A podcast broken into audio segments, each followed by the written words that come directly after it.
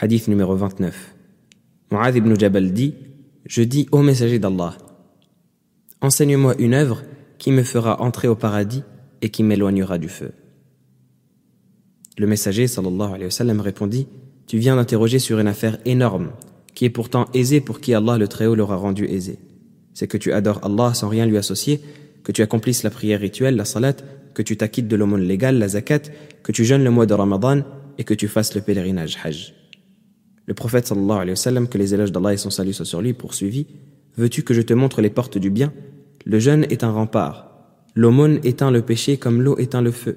Et la prière de l'homme au milieu de la nuit. Puis il récita le verset Leurs flancs s'arrachent de leur lit, jusqu'à la fin du verset qui dit En récompense de ce qu'ils œuvraient. Puis il reprit Veux-tu que je te montre la partie principale de la religion, sa colonne et son sommet? Oui, ô messager d'Allah, répondis-je. Il dit La partie principale de la religion, c'est la soumission à Allah, à l'islam. Sa colonne, c'est la prière rituelle, la salat. Et son sommet, c'est la guerre sainte, le djihad. Il ajouta Veux-tu que je t'apprenne ce qui soutient tout cela? Oui, ô messager d'Allah, répondis-je. Il saisit alors sa propre langue et dit Garde-toi de celle-là. Je lui dis Ô prophète d'Allah, serons-nous donc susceptibles d'être châtiés pour des paroles tenues? Malheureux, rétorqua le prophète.